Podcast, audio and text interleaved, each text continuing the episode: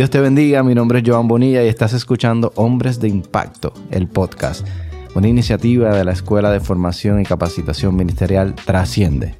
Bienvenidos y bendecidos a todos a este tercer capítulo de la segunda temporada de Hombres de Impacto, con otro tema bien interesante y con este panel más interesante todavía del pastor Robert Toribio, el evangelista y pastor Stanley Marte y el pastor Joan Bonilla. Y este es su servidor que les habla y que dirige esta sesión, el pastor David Velázquez. Hoy vamos a hablar sobre pensamientos estratégicos en tiempos de crisis. Tremendo el tema. Pensamientos estratégicos en tiempos de crisis. ¿Por qué queremos eh, abordar a los hombres con este tema? Porque la mente, donde se producen los pensamientos, está probado ya que el 99 punto nueve de lo que tú piensas es lo que tú hablas. Y el manual de conducta dice que el hombre se enlaza en los dichos de su boca, para bien o para mal. Por lo tanto, es importante tener pensamientos estratégicos para que nuestra lengua hable lo que Dios pone en nuestro pensamiento para poder ser efectivos ante los retos y desafíos que la vida nos va a traer. Y yo creo que la primera pregunta aquí la debe contestar nuestro hermano y amigo, el pastor Joan. Dice, ¿cómo puedo desarrollar una planeación estratégica en tiempos de crisis? Me gusta esta pregunta para el pastor Joan porque esa es su expertise, la parte de planificación y este tipo de cosas. Así que, pastor, háblenos sobre esto. Bueno, bienvenidos a todos nuevamente. Eh, esta, esta pregunta es, yo creo que todos en algún punto de nuestra vida tenemos que hacernos esa pregunta, en si nosotros estamos siendo eficientes con lo que, con lo que hacemos, porque tiempos de crisis lo está viviendo todo el mundo. La gente a veces piensa que, bueno, las crisis solamente para un grupito de más. No, no, hay una crisis mundial. El sol sale para, bueno, para todo el mundo. El tema es qué tú estás haciendo con lo que, con lo que Dios te ha dado. El problema es que a veces queremos aplicar estrategias que le funcionan a otros que no necesariamente nos funcionan a nosotros. Mm. Voy a poner un ejemplo. Hay veces que la gente me dice, mira, pero yo estuve viendo que, que los Musk o Bill Gates hicieron esto para sus negocios. Y usted tiene que entender que en ese nivel donde ellos se están manejando, hay otros elementos y otras cosas que no tienen nada que ver con la vida que usted está viviendo ahora mismo, porque manejan otro tipo de información, porque manejan otros escenarios. Entonces yo digo, lo primero es que tú tienes que saber dónde tú estás para saber para dónde tú quieres ir. Amén. Cuando tú vas a un lugar, por ejemplo, te invitan a una iglesia a predicar o a algún evento, y tú te pierdes en el camino, y cuando tú llamas a la persona, lo primero que él te va a preguntar es, ¿Dónde tú estás? Así es. ¿Por dónde viene? Aquí, ¿por dónde viene? Yo estoy aquí en, la, en este lugar, ok. Y desde ahí, desde ese punto, entonces yo te puedo dirigir hacia el lugar. Y yo creo que cada uno de nosotros en nuestra vida espiritual, en nuestra vida matrimonial, en, en nuestros negocios, uno tiene que saber en qué punto de mi vida yo estoy ahora mismo. Así es. Para entonces decir, ok, este es el plan que yo voy a hacer. Tengo que tener un plan económico, tengo que tener un plan espiritual y la gente puede decir, ¿cómo así que un plan espiritual? Claro, usted tiene que tener un plan de búsqueda. O sea, decir, mira, yo quiero por lo menos ayunar una vez a la semana. Yo quiero leer tantos libros. Yo quiero capacitarme. Yo quiero, tener, yo quiero aumentar mi nivel de, de, oración. Pero no lo tenemos. No hay un plan en esa dirección. Solamente aplicamos solamente eso al tema económico. Un plan estratégico, un plan económico. No, no. Tú tienes que tener un plan para tú, en tu carácter personal. O sea, ¿qué yo estoy haciendo para ser un mejor cristiano? un mejor esposo, un mejor papá y por ende también un mejor empresario, un mejor hombre de Dios. Entonces yo creo que cada uno de nosotros, David, y todas las personas que nos están viendo, tienen que saber dónde yo estoy, en qué, estado, en qué estado de mi vida yo me encuentro ahora mismo, porque yo no puedo darle una estrategia a una persona que quizás está en área de jubilación ya. Por ejemplo, que ya necesita otras cosas, versus un joven que recién se casa, que recién está emprendiendo. Pues obviamente son estrategias completamente diferente. Ahora, lo importante de eso es que todas esas estrategias estén basadas en lo que los rige a nosotros, que es la palabra de Dios. Ya después de, después de ahí, ahí está el manual por excelencia. Yo siempre le digo a los, a los jóvenes, a los empresarios cuando me preguntan, ¿qué libro yo debo de leer para el tema de la finanza, para el tema de la... El mejor libro que tú puedes leer es la Biblia. La Biblia, así es. Porque ahí es que están todos los principios de vida que te van a hacer un mejor hombre y una mujer, eh, mujer de Dios. Entonces, yo creo que por ahí es que empieza todo en la Biblia. Excelente. Ahora, pregunto, eh, Pastor Stanley, eh, en la planificación o planeación, ¿debe haber etapa A, etapa B, etapa C, o plan A, plan B, plan C? Yo creo que eso, obviamente como nuestro fundamento es la palabra y es algo que se puede aplicar tanto a lo espiritual como a lo secular y en cualquier sentido. Creo que uno de los mejores ejemplos que nosotros vemos en cuanto a las estrategias que se pueden utilizar en medio de la crisis es el ejemplo de José. José, cuando Faraón lo mandó a llamar sobre el sueño que él tuvo, o sea, sobre las vacas flacas, las vacas gordas, él le explicó todo estratégicamente de cómo debería hacerlo y le dijo, búscate a alguien que sepa administrar bien eso, porque vendrá un tiempo de abundancia, pero también vendrá un tiempo de crisis. Mm. Entonces él le explicó lo que iba a suceder y el faraón dijo, ¿a quién más voy yo a elegir sino a ti? Lo escogió a él y él tuvo la estrategia y como usted acaba de explicar, tuvo el plan A y tuvo el plan B. Pero ese plan de alguna manera se desarrolló correctamente. ¿Por qué? Porque él utilizó en el tiempo de la abundancia, utilizó la parte de almacenaje, o sea, la parte de guardar. Él sabía que venía un tiempo de crisis. ¿Qué él hizo? Él se preparó para recibir el tiempo de crisis. Yo creo que nosotros muchas veces cuando estamos en el tiempo de abundancia nos confiamos. Creo que en ese tiempo nosotros nos confiamos y creemos que todo va a estar siempre en abundancia, que todo va a estar igual, pero José fue la pieza clave para darnos a entender a nosotros que independientemente del tiempo de abundancia que estemos viviendo, nosotros tenemos que planificarnos para ese tiempo de crisis que va a venir. ¿Cuál tiempo de crisis? Una enfermedad que se presente, eh, por ejemplo, la pandemia, que nosotros nunca nos imaginamos que nos íbamos a encerrar o nos íbamos a encuartelar, pero si hubiésemos tenido la planificación en tiempo de crisis, cómo hacerlo correctamente, hubiésemos tenido abundancia. Por eso fue que aunque en todo el mundo alrededor de Egipto, en toda la, la nación, en todo alrededor, había crisis, no había trigo, no había nada que comer, en Egipto había abundancia para todo el mundo. Así es. Porque alguien con la sabiduría de Dios porque esa sabiduría no fue de José como tal. Esa fue la sabiduría de Dios que le, le dio a él las estrategias de cómo él correctamente guardar para el tiempo de crisis que se iba a aproximar. Entonces nosotros, la acción que tomamos hoy, la decisión que tomamos hoy, va a ser determinante para lo que vamos a vivir mañana. O sea, lo que nosotros hacemos hoy, la siembra que nosotros hacemos hoy, va a ser la que nos va a llevar a cosechar mañana. Si hoy nosotros no nos planificamos correctamente, no tenemos planes, ¿cuáles? Estrategias, ideas.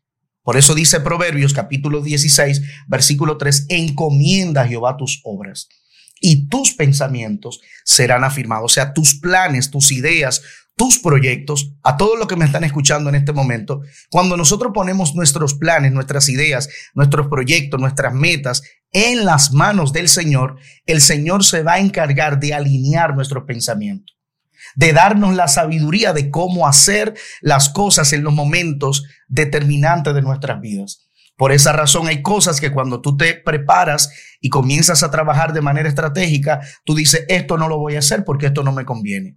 Esto no lo voy a comprar porque esto no me conviene. Esto yo lo voy a sacar de mi vida porque esto no me conviene. Y va a comenzar a tener la capacidad de almacenar, como José, de almacenar, almacenar. Entonces, vendrá momentos donde todo el mundo quizás alrededor tuyo va a tener escasez, pero Dios te va a dar a ti la oportunidad de tener abundancia para darle a otros de lo que Dios te ha dado. Y en esa dirección, abundando ahí lo que acaba de decir Stalin, él tuvo que haber hecho varios planes. Antes, durante y, después. Eh, porque la gente eh, dice, bueno, él almacenó, y es verdad, pero tiene que tener un plan de logística, tiene que tener un plan de preservación de esos alimentos.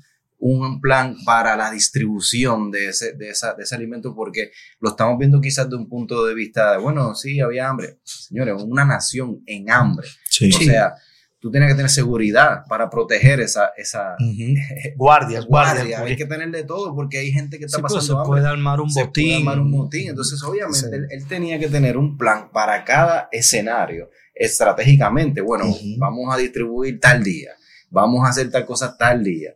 Entonces, porque si no, hubiese sido todo un caos, porque una cosa es que almacenemos y tengamos ahí, otra cosa es qué hago con eso. ¿Qué hago y cómo, cómo realmente distribuyo de una manera equitativa también? Y habían, y habían, perdón, Joan, principios de administración. Sí, claro. Porque se daba cierta porción. Exacto, no era todo. Por familias. Y de alguna manera yo creo que José, pues, era como una antesala de lo que luego Dios le enseñó a Israel, porque a Israel también Dios le enseñó a vivir en el desierto con la porción diaria que ellos recibían. Sí, señor. Les enseñó a cómo manejarse en tiempo de crisis sin abundancia de ropa, sin abundancia de comida.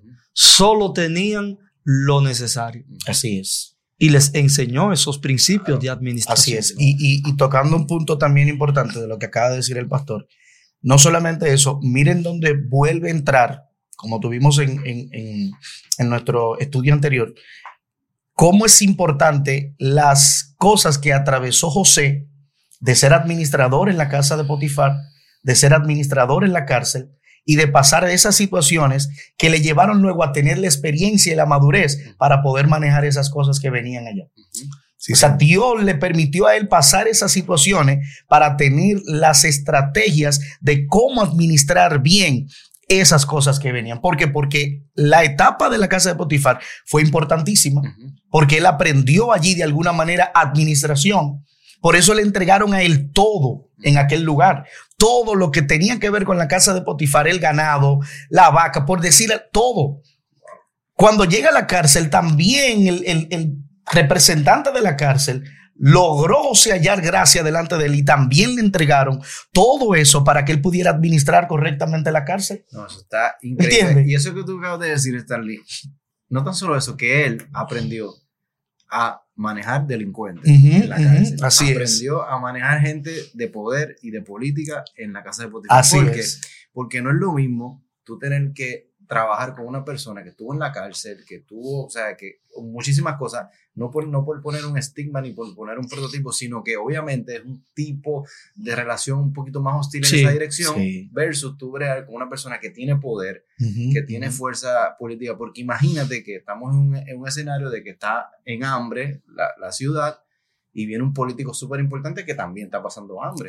¿Cómo tú le dices que no? ¿Y cómo tú le dices a él, no, no, no, como decía el pastor eh, Robert, no, no, es que la porción que te toca es esta. Así es. Tiene que tener carácter, tiene que tener integridad para no dejarte sobornar también, porque esos que tienen mucho poder van a querer decir, hey, eh, son tantos. Claro. Que tú me des más de lo que me toca. Dame a mí, que yo soy importante, yo soy fulano de tal, tiene que darme esto a mí. Exactamente. Esto nos lleva, esta conversación interesante, por lo menos yo quiero traerla a la vida práctica.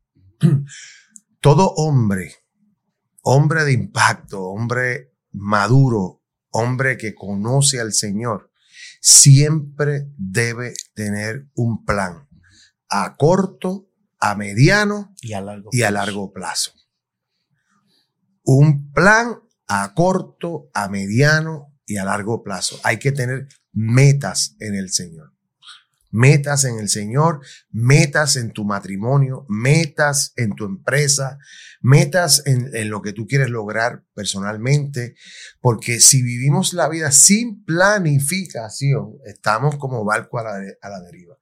En este caso, vamos a la segunda pregunta, que no es que la hemos pasado por alto, pero en este caso que acaba de traer eh, eh Pastor Stanley y hemos comentado sobre José, Fíjense que en este caso es bien, es bien especial porque ante la crisis, él es llamado. ¿Cuál fue la crisis? que el faraón soñó un sueño que lo perturbó y quería saber porque reconocía que hacía falta y él no fue allí como, a, como un adivino. Él dijo, no, espérate, yo no puedo interpretar nada, pero el Dios que yo le sirvo. Claro. Eso indica que él tuvo que hacer un ejercicio de ir a la presencia de Dios. Entonces, eh, cuando él va a la presencia, Dios es el que le revela. ¿verdad? Entonces es importante acercaos a mí y yo me acercaré a vosotros. El que necesite sabiduría, pídala, que la hay. Y la segunda pregunta, y quiero empezar con el pastor Robert, ¿por qué es importante que adquiera la sabiduría de Dios y no me apoye en mi propia fuerza a la hora de tomar decisiones? Bueno, yo creo que ya me ha colaborado con la respuesta al citar ese extraordinario proverbio que dice que el principio de la sabiduría es el temor de Dios. La Biblia en Santiago habla de dos tipos de sabiduría. Habla de una que es engendrada aquí en lo terrenal, pero hay una que viene de lo alto. Cada una tiene sus frutos. La sabiduría del hombre busca su propia gloria. La sabiduría de Dios produce la gloria de Dios en el hombre. Entonces, la pregunta sería, ¿qué conviene más?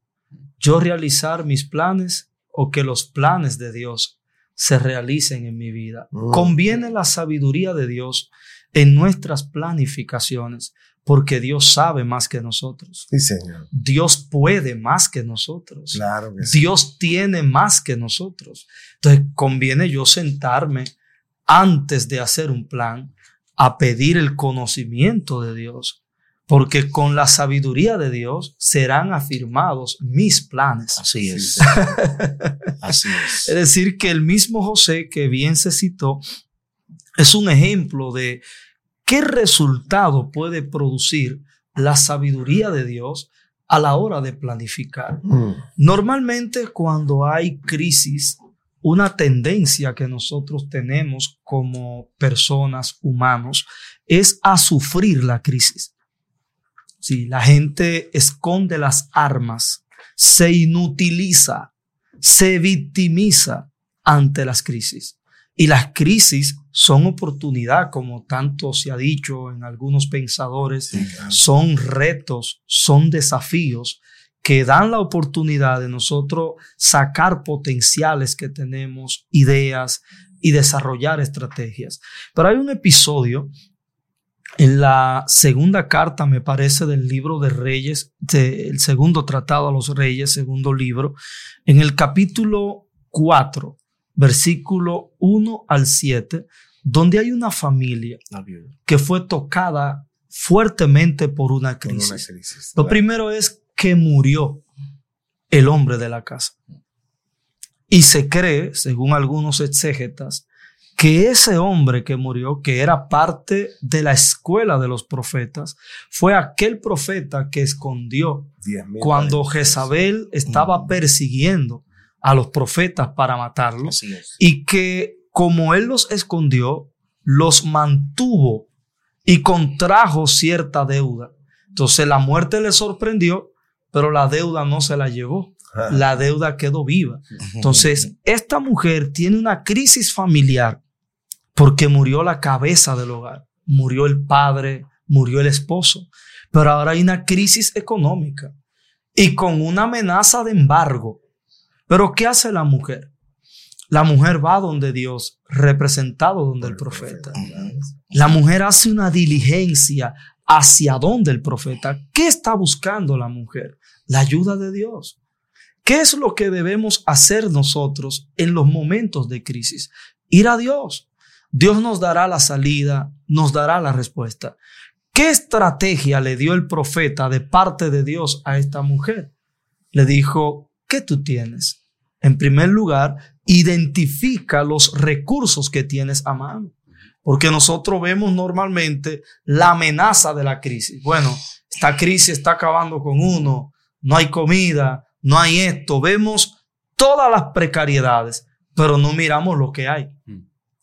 Entonces le, le puso a identificar qué tú tienes. Ah, bueno, luego que identificó lo que tenía, que al principio la percepción era que no era nada, Sin embargo, luego la percepción cambia. Cuando ella pasa de tener el aceite como consumo y lo convierte en algo productivo. Porque hay gente comiéndose su empresa. Hay gente comiéndose su potencial. O sea, todo lo que tienen es para consumo. No, usted tiene que aprender a dividir o a distribuir los recursos que usted tiene. Saque una porción para el ahorro. Invierta. Y usted verá entonces cómo habrá una productividad. Entonces, ¿qué otra cosa le dijo el profeta en la estrategia? Busca un préstamo. Combina el recurso que tú tienes con un préstamo inteligente. Ve donde tus amigas, pide vasijas prestadas y luego entonces crea una dinámica de producción. Interesante. Con el préstamo y con los recursos que tienes. Y tenía buena reputación, porque nadie le va a prestar a nadie nada si tú eres mala paga. Por lo tanto, ella tenía una buena reputación. Exactamente. Esa es la importancia, David, de pagar las deudas. mira, miren, miren lo que es el pensamiento estratégico en la crisis que de una crisis salió una empresa de aceite. Sí, señor. Sí, una empresa de aceite, porque un poco de aceite que era para consumo, ella lo puso a producir, combinó ese recurso con el préstamo que tomó, lo puso a trabajar, envolvió su familia en una dinámica, una empresa familiar. Sí, señor. Entonces tuvo una gran ganancia. Pero fíjense cómo son las etapas del plan. Entonces ahora hay que irse al mercado.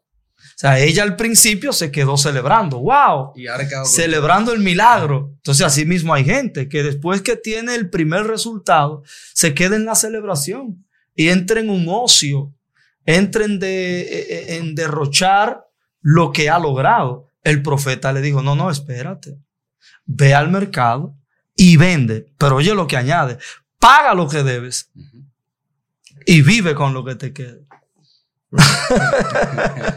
Esta fue una empresa tremenda porque pagó sus deudas y se retiró. De, una crisis, de una crisis. Se retiró con dinero. Ahí, eso es interesante porque ve la sabiduría de Dios. Es verdad. O sea, ¿a quién voy? Voy al profeta, al que tiene la palabra de Dios para mi vida. La dirección divina. Él me va a decir lo que yo tengo que hacer. Sí, no, no esos videos de. Y otra cosa es seguir el plan, porque eh, yo me imagino que hablarle de un préstamo a esa señora era mencionarle su, su familia, porque el esposo quedó endeudado, lo más seguro, por pedir préstamo.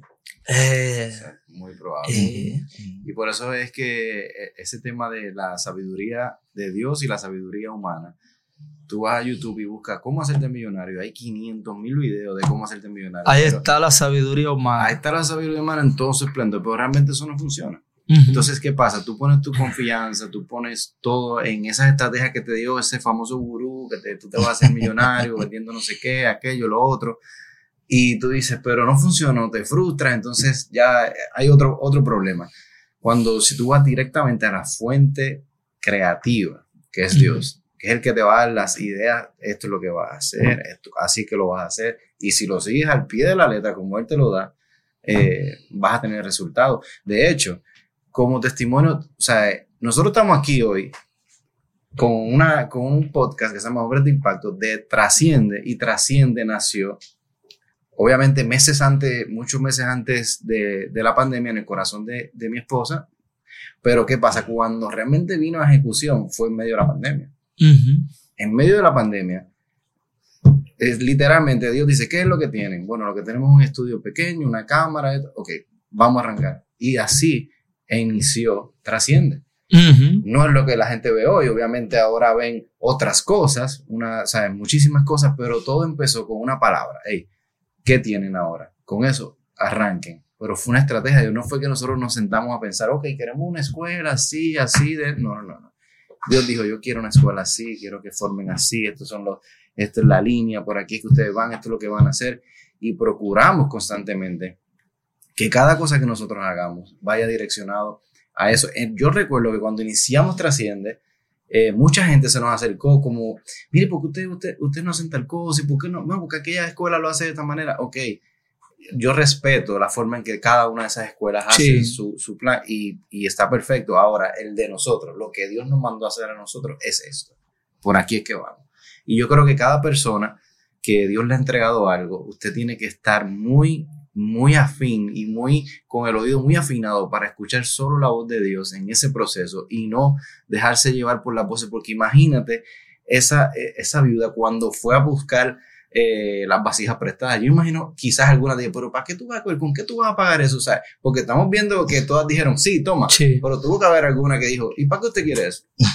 ¿Y con qué tú me vas a pagar eso? ¿Y cuándo tú me vas a pagar eso? Una mujer endeudada. ¿Cuándo tú me lo vas a devolver eso? Viuda, endeudada. ¿Cuándo tú me vas a devolver eso? Porque es así. Entonces, pero cuando tú tienes una palabra que yo te dice, veas eso, la gente, venga, ahí está. Sí, y quiero, quiero añadir, Pastor David, que uno dice la sabiduría de Dios en la planificación, pero es que la sabiduría de Dios no es solo la sabiduría de Dios, es que con ella viene el favor de Dios, el, respaldo de Dios, porque la empresa que produjo lo que ella tenía asociado con el préstamo que tomó, no lo produjo su esfuerzo.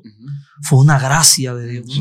O sea, fue un milagro de Dios que operó cuando la sabiduría de Dios se ejecutó. Sí, señor. Amén. Miren, aportando algo ahí también, yo estaba pensando, mientras eh, hablaban, estaba pensando que nosotros probablemente se puede ver así, que estamos enfocados en la parte de adquirir sabiduría de Dios para tener las estrategias en medio de la crisis y, de todo lo que queremos hacer. Sin embargo, es importante que no solamente tiene que ver con crisis económica, o sea, no tiene que ver simplemente con una crisis económica, porque hay personas que ahora mismo me pueden decir, bueno, pero yo tengo dinero, yo tengo dinero ahorrado en el banco, yo estoy bien económicamente, pero tienen condiciones a veces de crisis en el sentido de que tienen alguna depresión, tienen alguna enfermedad que probablemente eh, los médicos le diagnosticaron, le dijeron no, no puedes eh, hacer nada ante esta situación, tienen algún hijo que está enfermo, tienen algún hijo probablemente en las drogas. Sí, señor. Tienen un hijo en las drogas. Yo recuerdo que fui en una ocasión eh, a un lugar, me invitaron a predicar y Estuve en la campaña una noche, al otro día alguien me invitó a almorzar y la persona que me estaba coordinando en ese lugar me dice, mire, esa gente son importantes, esa gente tienen esto, tienen esto, tienen aquello. Me dijo muchas cosas acerca de ellos y me dijo, ve. Y yo fui normal, no por lo que ellos tenían, sino porque, verdad, fue muy cordial la invitación y todo. Y llegué a esa casa. Y recuerdo que ciertamente, muy bien, muy todo bien, todo bien organizado, todo chévere. Eh, entramos a un lugar, almorzamos, todo. La persona me explicó que no era cristiano.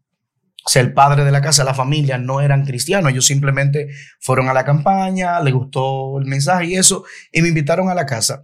Pero una de las situaciones que creo que fue por la cual ellos me invitaron es porque ellos tienen un hijo que a pesar de tener todo el dinero que tienen, lo han llevado a centros para, para adictos, porque el muchacho estaba adicto a las drogas y él dice, el papá me decía, la mamá me decía, o sea, nosotros, a pesar de tener todas las influencias que tenemos, todo el dinero que tenemos, todos los amigos que tenemos, todas las coyunturas que nosotros tenemos, no hemos podido sacar a nuestro hijo de esa situación.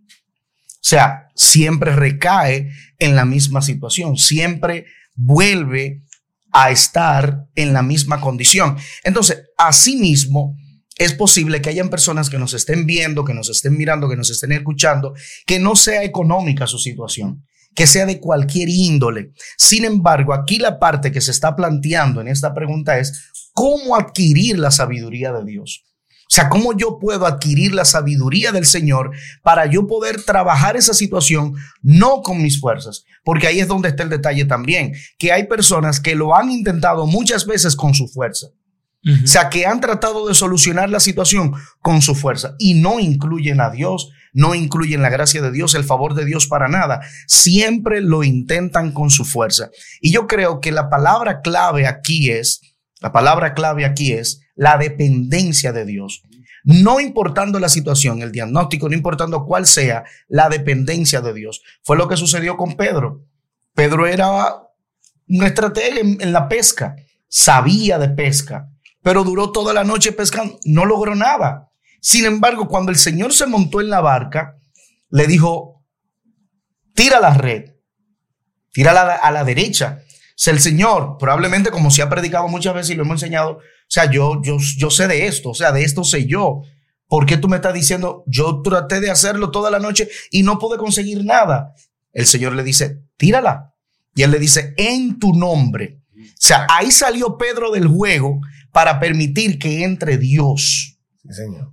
Y muchas veces eso es lo que Dios está esperando, que tú lo has intentado con tu capacidad, con tu habilidad, has tocado puertas de amigos, has tocado puertas de político, has tocado puertas de empresario, has tocado todas las puertas que tú has querido y no han podido solucionar tu situación. Y Dios lo que está esperando en este momento es que tú aprendas a dejar de tratar de utilizar tu propia fuerza y le pidas a Él que Él entre en tu barca y Él te va a ayudar a solucionar la situación por la cual tú estás atravesando.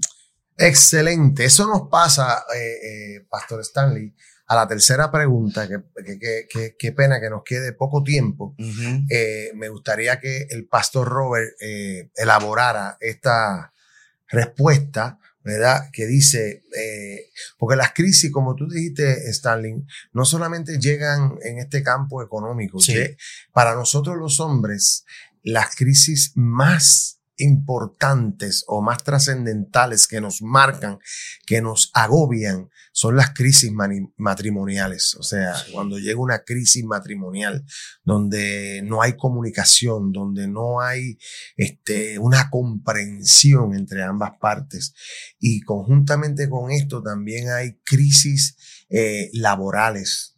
O sea, eh, no estamos recibiendo el dinero que esperamos, nuestro esfuerzo se ve como un esfuerzo fútil porque no cumplimos con las responsabilidades. Entonces, ¿cómo hacemos, pastor, para nosotros que una cosa no invada, por ejemplo, que la crisis que tengamos en nuestro trabajo no invada nuestro hogar, nuestro matrimonio, y que tampoco las crisis que haya en nuestro matrimonio invadan nuestro quehacer en el trabajo?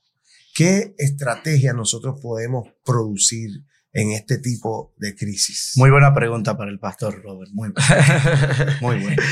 Bien, yo considero que, que muy a menudo ocurre que las crisis descontrolan a uno y tienen una capacidad extensiva de irse a todas las áreas que tienen que ver con uno. y eso ha concluido en fracaso de muchas personas, hombres brillantes, exitosos, por una crisis en el matrimonio, han fracasado en todo.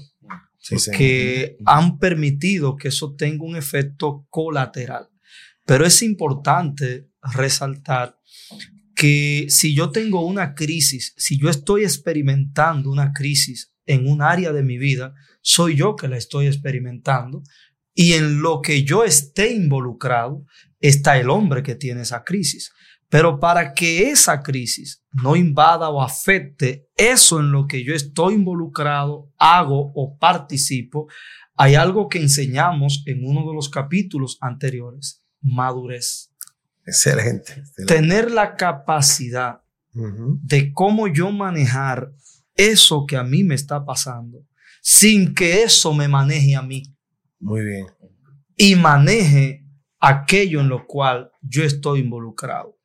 Obviamente, creo que una estrategia en una crisis que yo esté pasando, llámese en mi matrimonio, la estrategia lo primero que tiene que enfocar es resolver esa crisis. Pero las soluciones de crisis suelen ser un proceso, no es un acto mágico. Hay situaciones en el matrimonio que se toman un tiempo. Por ejemplo, el matrimonio fue impactado por una infidelidad o algo, tiene que haber un proceso de sanidad, un proceso de restauración. Muy cierto. Entonces yo tengo que auxiliarme. Claro que sí. O sea, yo tengo que auxiliarme en algún proceso sea con un mentor, con una cobertura, con especialistas en el área que me den asistencia a mí, a mi matrimonio, a mi familia, en eso que a mí me está pasando. Y yo tengo que tener en la empresa o en el ministerio, la congregación, pues yo tengo que tener una estructura para esos momentos. Por eso es que la prudencia es vital en la vida, porque la prudencia es preventiva. La prudencia previene las cosas. Entonces nosotros tenemos que aprender a tener seguros, así como nosotros te- tenemos seguro médico, seguro económico, seguro a la empresa. Yo tengo que tener un seguro para mí, para cuando lleguen esos momentos, un seguro emocional, Porque van a llegar esos momentos. Claro. Un seguro espiritual que sea una prevención para que cuando eso llegue, pues yo pueda sostener un equilibrio, aunque lo esté pasando. Amén.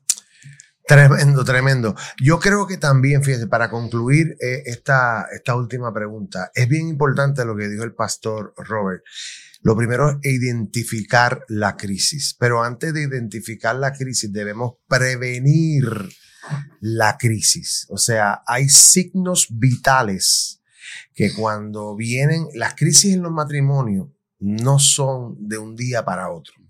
Se van acumulando un sistema de, de cosas, de pensamientos, de actitudes, de comportamiento que van llevando a esa crisis. Y el problema es que siempre uno está mirando qué puede hacer el otro para resolver esta crisis.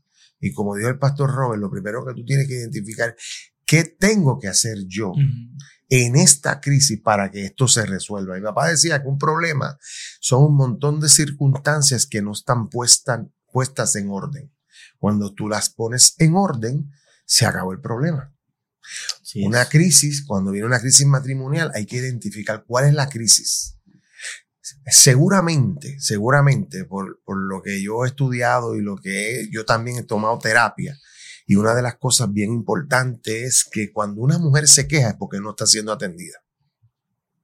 Lo puede disfrazar de 20 maneras, pero si una mujer se queja es falta de atención. Para no crear una crisis, atiende que lo- la, la prioridad en tu matrimonio, hombre, debe ser qué piensa esa esposa. ¿Qué maneja esa esposa? ¿Cuáles son las cosas que ella está necesitando que se resuelvan? Seguramente lo segundo es que ella habla griego y tú hablas hebreo. Y hay que aprender a hablar griego con los griegos y hebreo con los hebreos.